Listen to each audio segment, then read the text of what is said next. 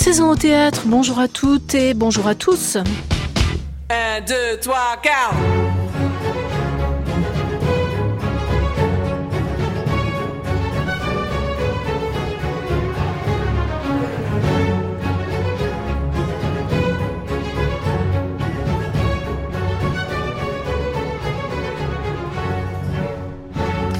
Parmi les thèmes que le théâtre ose affronter et regarder les yeux dans les yeux en ne sourcillant pas, il en est temps que les sociétés observent pour leur part avec un effroi sans égal, car les mots manquent aux hommes. Pour nommer l'innommable et il est impossible de conceptualiser ce qui échappe radicalement à la raison. Pourtant, le théâtre, lui, dit ce qui doit être dit. Et non seulement il dit, mais il organise le drame, il fomente le pire, le prépare, le met en scène et l'accomplit. De Shakespeare à Sénèque, de Ripide à Racine et jusqu'à Édouard Bond, l'infanticide est cet abîme dans lequel nous basculent les pièces de théâtre. Girls and Boys de l'auteur britannique contemporain Denis Kelly s'inscrit dans cette funeste lignée et Constance Dolé qui interprète le spectacle au théâtre Le Petit Saint-Martin à Paris, assume sans frémir le récit de la mise à mort par leur père d'une fillette et de son petit frère. C'est donc avec Constance Dolé et à sa lettre I comme infanticide que nous ouvrons aujourd'hui notre encyclopédie vivante du théâtre. Elle se rendra dans ces dernières minutes vers la scène nationale de La Roche-sur-Yon où nous attend au téléphone la directrice Florence Fèvre. Nous sommes ensemble jusqu'à 16h. Bienvenue.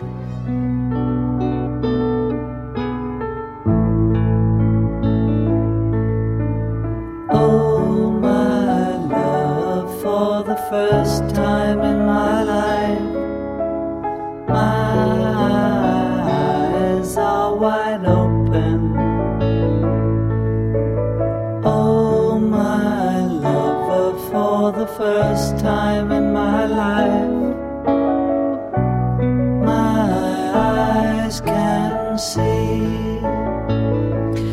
Bonjour Constance Dolé.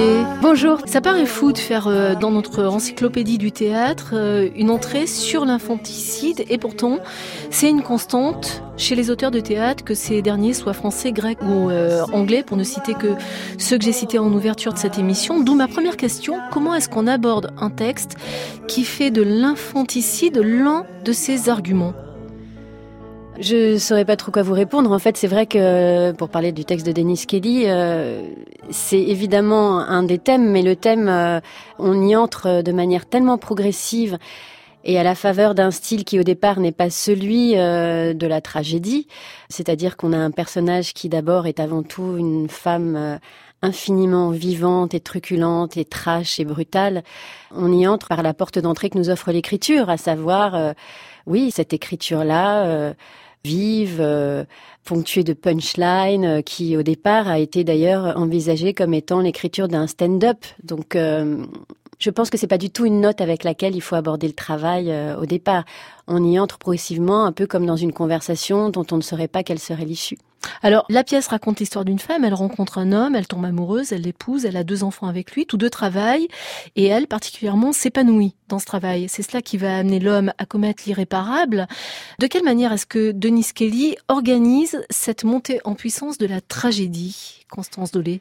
C'est fait de manière tellement subtile, en fait, c'est-à-dire qu'il alterne euh, différentes formes de théâtralité. Au départ, on, on, comprend que cette femme a une espèce d'autodérision, de capacité à réfléchir la vie qui a été la sienne avant ce drame, avant cette tragédie. Elle se décrit comme quelqu'un euh, la enfin à la vraiment dans, dans, une loose absolue, euh, avec une enfance dont on devine très rapidement que ça n'a pas été celle euh, d'une petite fille qui a reçu beaucoup de la part de ses parents, qui n'a pas énormément confiance en elle et qui va faire une rencontre déterminante dans sa vie, comme on peut en faire parfois, savoir qu'il y a des personnes qui sont des déclencheurs et qui vous révèlent vos désirs cachés. Après, il faut avoir la force de caractère de les mettre au monde, ces désirs-là, et de les vivre. Ça, c'est la force d'un individu. Mais euh, voilà, cet homme-là a, a, a été cette étincelle pour elle et elle lui a permis, de, au fur et à mesure de, de, de, que le récit avance, on comprend à quel point il a été euh, quelqu'un qui l'a autorisé à plein de stades de son évolution professionnelle et de son évolution en tant que femme et en tant que mère aussi d'ailleurs. C'est un drôle de texte, hein, ce texte de Denis Kelly, euh, qui est euh, tout à fait saisissant, Constance Dolé. C'est un texte où vous êtes donc seule à prendre la parole. Par contre, sur le plateau, vous n'êtes pas seule puisque vous avez, vous souhaitez de vous entourer de plusieurs invités. C'est une femme qui organise un repas chez elle. Elle a des convives à sa table et ces convives, vous les choisissez parmi les spectateurs. Ce sont des personnes que je dois euh, venir chercher et dont je dois favoriser l'écoute euh, qui est évidemment différente tous les soirs parce que personne n'arrive avec la même énergie, avec la même facilité à affronter euh, les projecteurs et tout ce qui va avec la théâtralité, quoi. Mais outre le fait que ces personnes qui sont dans une certaine proximité avec vous sur le plateau, mais qui ne disent rien, qui mhm. vous écoutent et qui reçoivent votre parole, sans doute vous aident pour l'adresse, parce que quand on est dans un monologue, c'est toujours compliqué. L'adresse, à qui parle-t-on? Est-ce que c'est aussi une façon pour vous de dire, voilà, cette histoire n'est pas hors sol.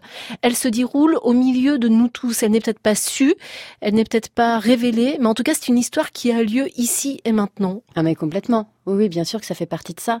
Ça fait aussi partie, je pense, de la volonté que la metteur en scène Mélanie Leray a eu de vouloir composer des, une espèce de fractal, en fait, c'est-à-dire de, de permettre aussi au public qui, lui, est dans la salle protégé par l'obscurité, de se regarder en train d'écouter une parole et donc, comme cette parole peut être euh, violente et, euh, et, difficile à entendre, de mettre des pare-feux en fait, euh, de la même manière qu'on a essayé aussi d'orchestrer pour les personnes qui sont autour de la table d'autres pare-feux, puisque l'adresse change. Parfois, je m'adresse aussi au public dans la salle, et, et donc il y a une volonté quand même de prévenir l'auditeur, le spectateur de lui permettre de se protéger en fait, de pas recevoir ça avec la violence que ça requiert. Enfin, on va parler justement de ce qui est sans doute mis en place par vous-même, comédienne, dans ce monologue pour vous protéger. Et pour ça, on va écouter une première archive.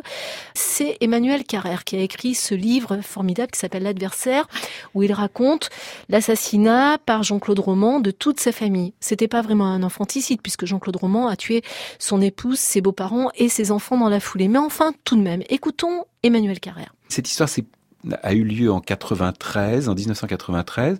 J'ai tout de suite décidé d'écrire quelque chose dessus et le livre est paru en 2000 seulement. C'est-à-dire que j'ai pas fait que ça pendant sept ans, mais j'ai quand même fait ça pendant sept ans. Et pendant sept ans, il y a quelque chose qui a basculé pour moi. J'ai essayé de raconter cette histoire euh, épouvantable, il faut dire.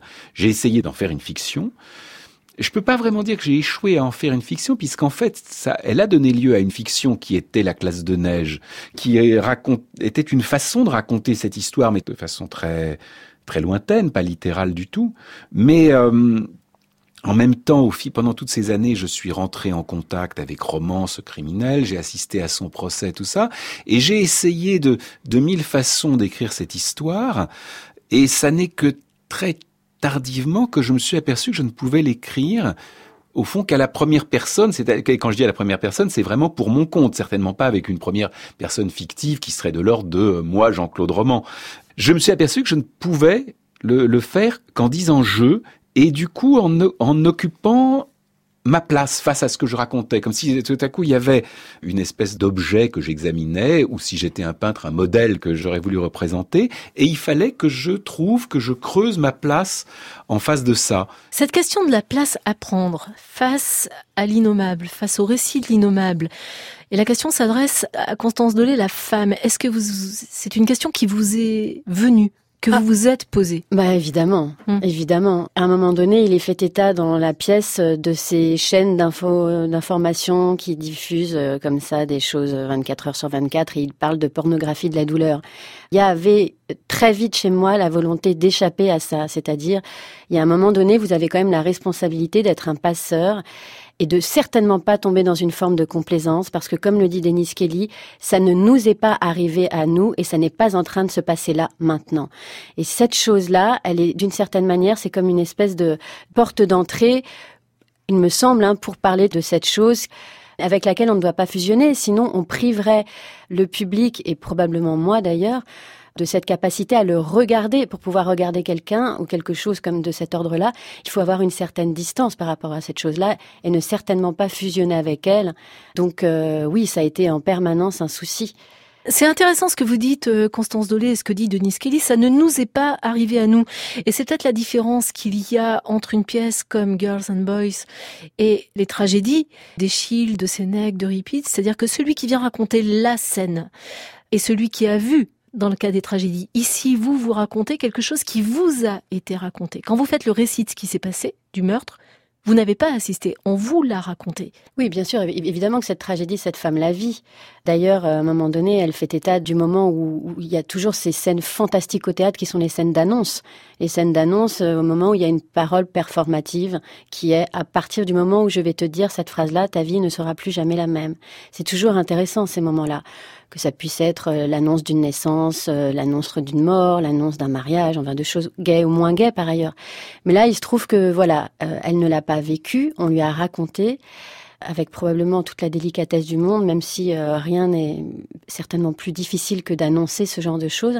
Et ensuite, en fonction aussi des informations qu'elle a pu avoir, elle-même va le raconter avec une précision et une netteté chirurgicale. Voilà, voilà. Parce que je pense que plus on est dans le détail et plus on peut mettre la chose à distance parce que on ne peut tellement pas la comprendre en soi, c'est tellement inconcevable que on doit probablement se rattacher comme dans, dans plein de traumas à une précision mais folle en fait. Ce qui rejoint finalement ce que dit Emmanuel Carrère, il observait l'histoire de Jean-Claude Roman comme un peintre observe un modèle et il décrit. En fait, on est dans la description à ce moment-là. Oui, je ne crois pas qu'on puisse faire autrement que de décrire parce que éprouver ça fait forcément appel au fantasme et le fantasme il est différent pour chacun d'entre nous et d'ailleurs on s'aperçoit bien quand on, interroge un peu le public ou que les gens viennent euh, nous parler après que euh, ce qui les terrorise ou qui les angoisse se loge à des endroits qui sont très différents.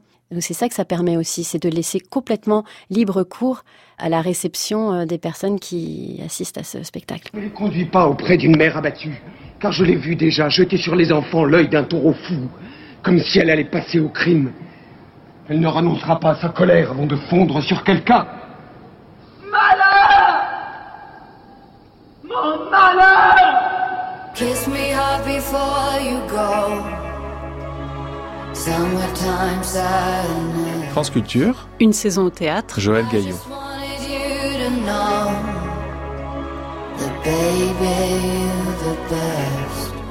Nous venons d'entendre un extrait de Médée de Repeat qui était présenté en 2000 dans la cour d'honneur d'Avignon avec Isabelle Huppert, mise en scène de Jacques Lassalle. Isabelle Huppert donc interprété Médée et elle revient sur son rôle de mère infanticide. Euripide est, peut-être pas celui qu'on croit. Il nous donne à voir d'abord une femme au cœur de sa souffrance et en pleine euh, lucidité de cette souffrance. Et ça, c'est pour moi, c'était une, une grande découverte, c'est-à-dire que tout d'un coup, Médée n'est plus du tout euh, l'héroïne tragique euh, dont le, destin va être euh, dicté par les dieux. C'est pas ça du tout, la Médée d'Euripide. On lui a d'ailleurs assez reproché, paraît-il, au moment où la pièce se jouait à l'époque, parce qu'Euripide était un auteur, au fond, d'avant-garde. Parce que justement, il rompt avec les codes habituels de la tragédie à l'époque.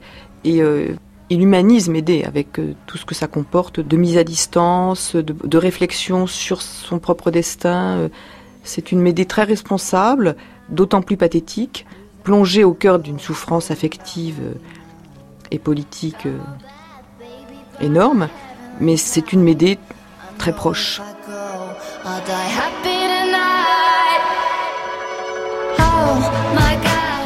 Alors évidemment, on pense à Médée, lorsqu'on voit Girls and Boys, sauf que Médée chez Denise Kelly n'est pas une femme, c'est un homme, et ça c'est le changement majeur qu'opère cet auteur britannique dans l'histoire de cette, euh, au fond, de cette constante qu'est l'infanticide, et c'est un changement extrêmement important parce que ce qui motive ce Médée homme, ce n'est pas ce qui motivait la Médée de Ripide. Même si cette Médée, comme dit Isabelle Huppert, déjà elle était différente des autres héroïnes tragiques de l'époque.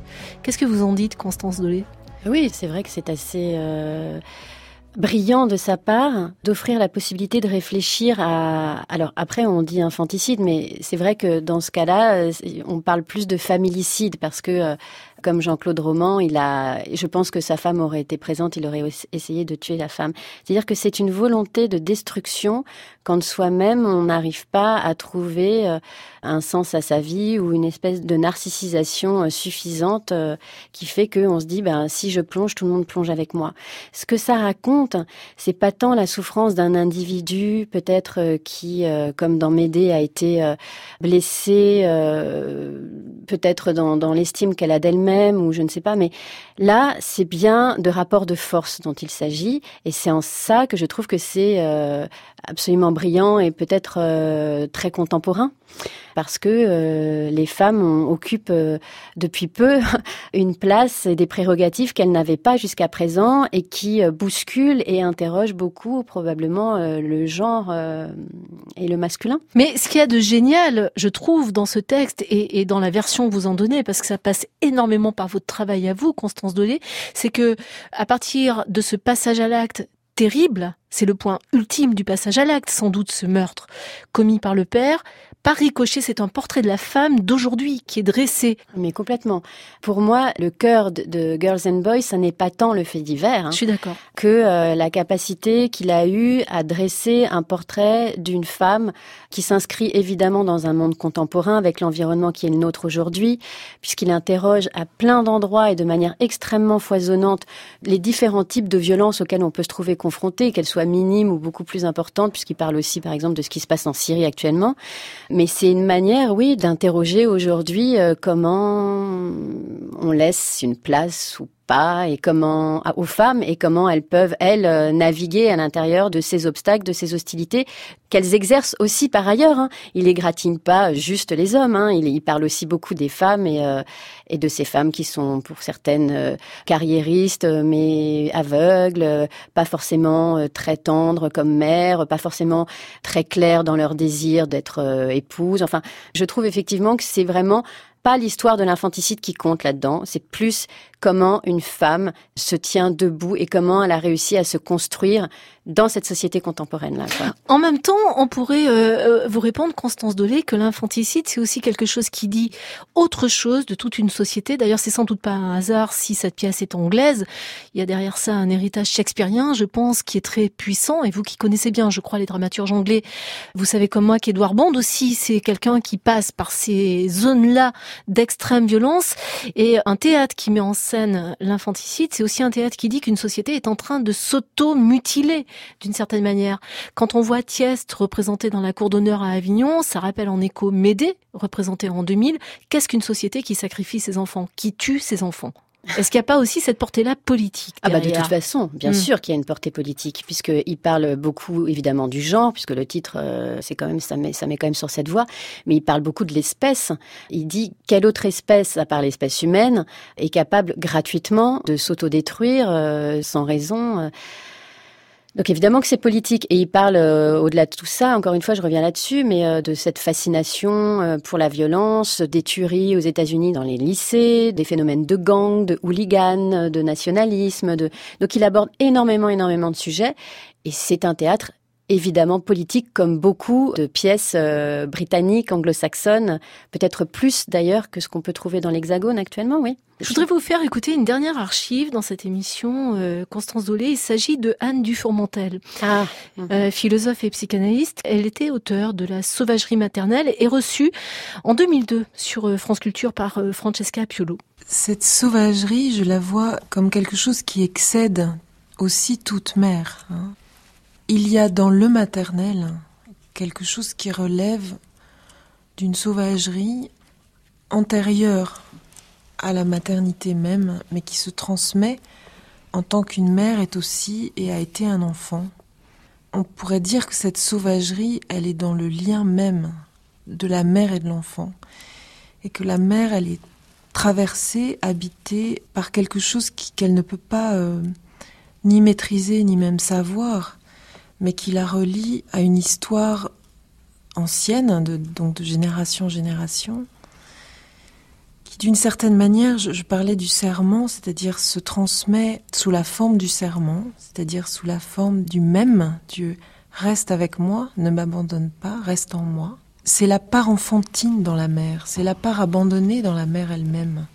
On aimerait bien qu'Anne Dufourmentel soit encore parmi nous et qu'elle voit le spectacle que vous jouez au théâtre de la Porte Saint-Martin, Constance euh, Dolé, parce que ces lumières seraient précieuses hein, pour éclairer. Non mais c'est formidable ce qu'elle dit. Oui. Euh, c'est vraiment formidable. Euh, et c'est vrai que Gélinec, elle en a beaucoup parlé aussi. Alfred Elle- Jelinek Oui, il y a rien de plus juste. euh, parce que évidemment, il y a du, y a du monstrueux, il y a de la sauvagerie hein, chez la femme, chez la mère, qui est extrêmement difficile à, à, je trouve, à analyser, à réfléchir. Et elle le dit merveilleusement bien.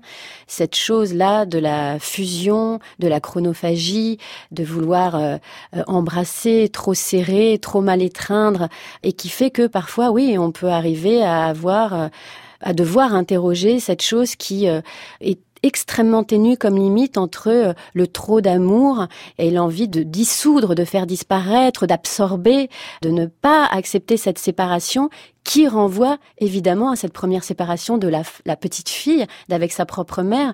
Tout ça sont des thèmes qu'on peut décliner selon les genres, mais c'est vrai que je trouve chez la femme, surtout quand elle devient mère, c'est une thématique abyssale, abyssale, celle de vouloir euh, euh, absorber, oui, celle de, de vouloir réduire cette distance entre elle et l'autre, à plus forte raison entre elle et son propre enfant. Sur la scène du théâtre, vous vous tenez sur une li- ligne de crête absolument étonnante, Constance Dolé.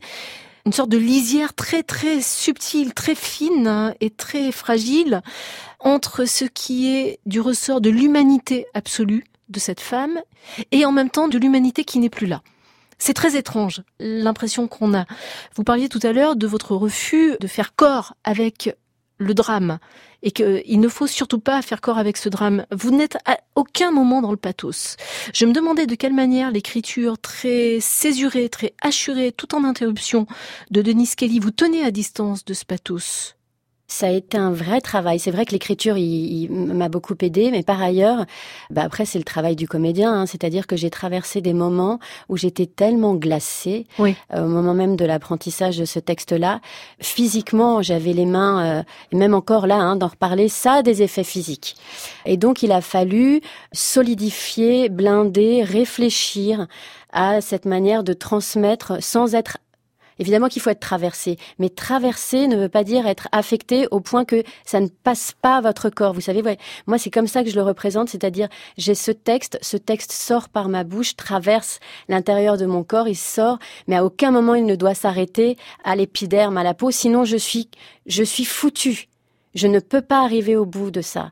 Donc, il y a quelque chose comme ça qui doit, comme disait Declan Donnellan, qui est un metteur en scène anglais, encore une fois, l'acteur est sa cible. J'ai une cible en face de moi et il y a quelque chose comme un rayon laser qui doit l'atteindre tous les soirs et je dois accompagner le verbe jusqu'à cette cible-là et ne pas lâcher. Sinon, je m'écroule. Sinon, je ne peux pas supporter. C'est trop lourd. Mais si vous voulez voir, euh, amis auditeurs, quelqu'un, en l'occurrence une actrice, traverser quelque chose qui est de l'ordre de la sidération, sans être figé, c'est vraiment Constance Dolé qu'il faut aller voir. Moi, j'ai jamais vu ça au théâtre, hein, je vous le dis. euh, C'est quelque chose d'étonnant, ce que vous faites. C'est- C'est tout à fait surprenant et, euh, et c'est quelque chose qui ne quitte pas la mémoire. Bon, c'est aussi dû au texte, mais c'est vrai que ça quitte pas la mémoire. Euh, Vous avez quoi comme retour du public? On a de très beaux retours, des retours euh, de gens qui sont bouleversés, mais dans le sens, c'est pas ému, c'est bouleversé, c'est-à-dire que ça a déplacé quelque chose en eux. En fait, c'est ça, moi, qui m'importe beaucoup parce que je me suis infiniment interrogée sur ce que les gens allaient pouvoir garder et j'espérais vraiment profondément qu'ils ne s'en tiennent pas à, oh, dis donc, c'est- c'est un choc, c'est dur. Parce que je trouve que ce qui doit rester et ce qui reste visiblement, c'est la vitalité absolue de cette femme. C'est que cette femme, elle est du côté de la vie, même si ça lui arrache à chaque fois comme un nouveau-né qui respire les poumons, parce que ça fait mal de continuer à respirer après ça, et que même mettre un pied devant l'autre est un effort. Mais ce que je vois et qui me bouleverse chez les hommes, dans toutes les humanités qu'on peut croiser aujourd'hui, c'est la capacité qu'a l'homme de se réinventer, de dépasser la douleur, d'en faire quelque chose, de la transformer et d'en faire justement cet élan vital qui nous caractérise aussi, aussi bien que nos, nos instincts de destruction. Vous voyez, il y a quand même cette chose aussi qu'on rencontre chez des individus qui est ça, cette force de vie qu'a le nourrisson quand il naît. Et en fait, ça, je trouve ça bouleversant, quoi. Voilà. Donc, si peut-être les gens traversent cette chose-là et sortent avec matière à réfléchir et matière à aimer, alors je suis contente. Mais s'il y a folie chez cette femme, parce que c'est une question qu'on peut se poser, qu'on est légitimement en droit de se poser, s'il y a folie chez cette femme, ce serait donc une folie choisie, une folie consentie, une folie même recherchée. Oui, la folie, c'est drôle parce que c'est vraiment, ça embrasse tellement de choses. Mais en tout cas, si on entend par folie un pas de côté par rapport Oui. à la normalité, évidemment que c'est un pas de côté qui a été réfléchi, qui a été euh, choisi. Après, tout ce qu'elle dit sur le travail qu'elle exerce pour travailler la mémoire, parce que finalement, c'est quand même ça aussi quand on a été euh, à ce point sidéré, c'est comment on va arriver à faire avec ce qui s'est passé pour continuer à vivre au présent et à envisager un futur. Donc oui, elle travaille et peut-être que c'est de la folie d'arriver à se dire que elle va euh, euh, comme un comme un, potier ou comme un sculpteur, elle va retravailler ce qui a été sa vie avant, l'interroger, la regarder en face pour pouvoir continuer à, à vivre et à respirer tout simplement. Mais je pense que on peut pas faire autrement quoi. Il y a certains spectacles, on le sait, qui pour les comédiens sont des marqueurs. Il y a des avant ce spectacle et des après ce spectacle. Girls and Boys, ça, ça va jouer ce rôle-là pour vous Oh bah, probablement, Oui. probablement parce que ça, ça requiert. Bon, d'abord c'est un seul en scène et c'est une première, donc euh, bon voilà. Mais aussi il y a quelque chose qui arrive là à l'âge que j'ai, qui nécessite d'épouser une dramaturgie qui est quand même costaud. Et je me dis que la seule chose, la seule réponse que je puisse apporter à cette euh, écriture fantastique, c'est d'être aussi solide qu'elle. Et donc ça me force à être solide et à accepter de l'être. Parce que parfois on peut l'être, mais on n'arrive pas forcément à dire je suis solide, je peux me déployer à cet endroit-là. Mais là, j'ai accepté de l'être. Donc euh, oui, bien sûr que ça, ça transforme.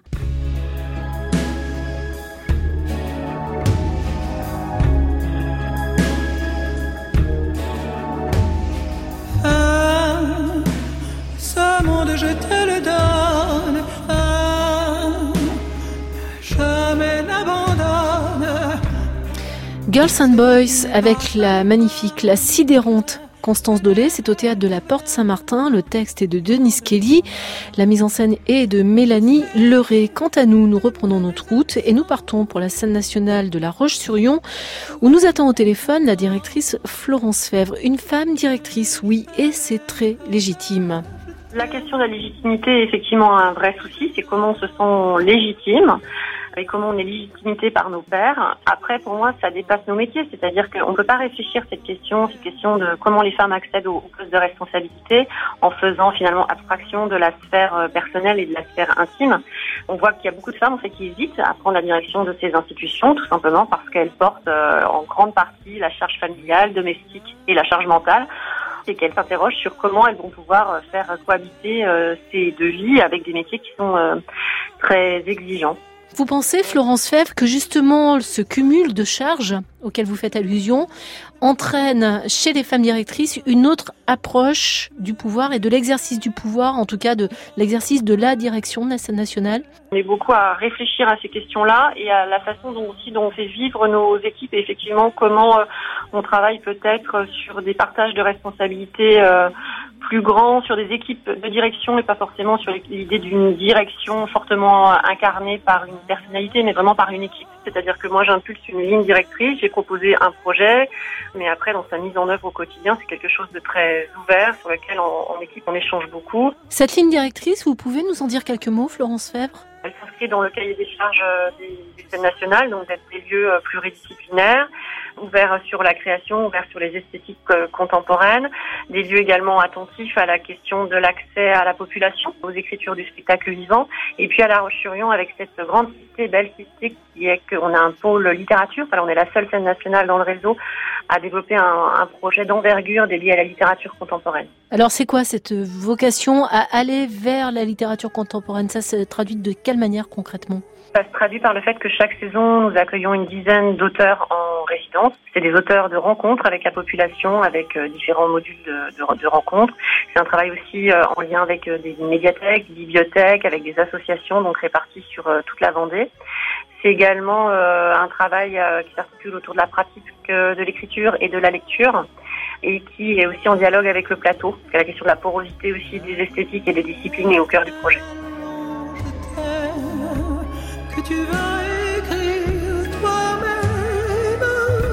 Vous pouvez et même vous devriez podcaster cette émission à la page Une saison au théâtre sur le site de France Culture.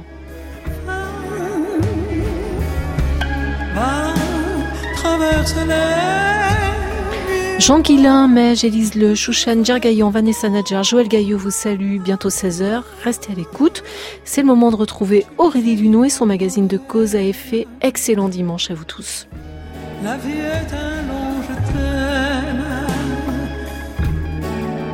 Quand tu es le vivant poème, le vivant poème, le vivant poème, mon vivant poème.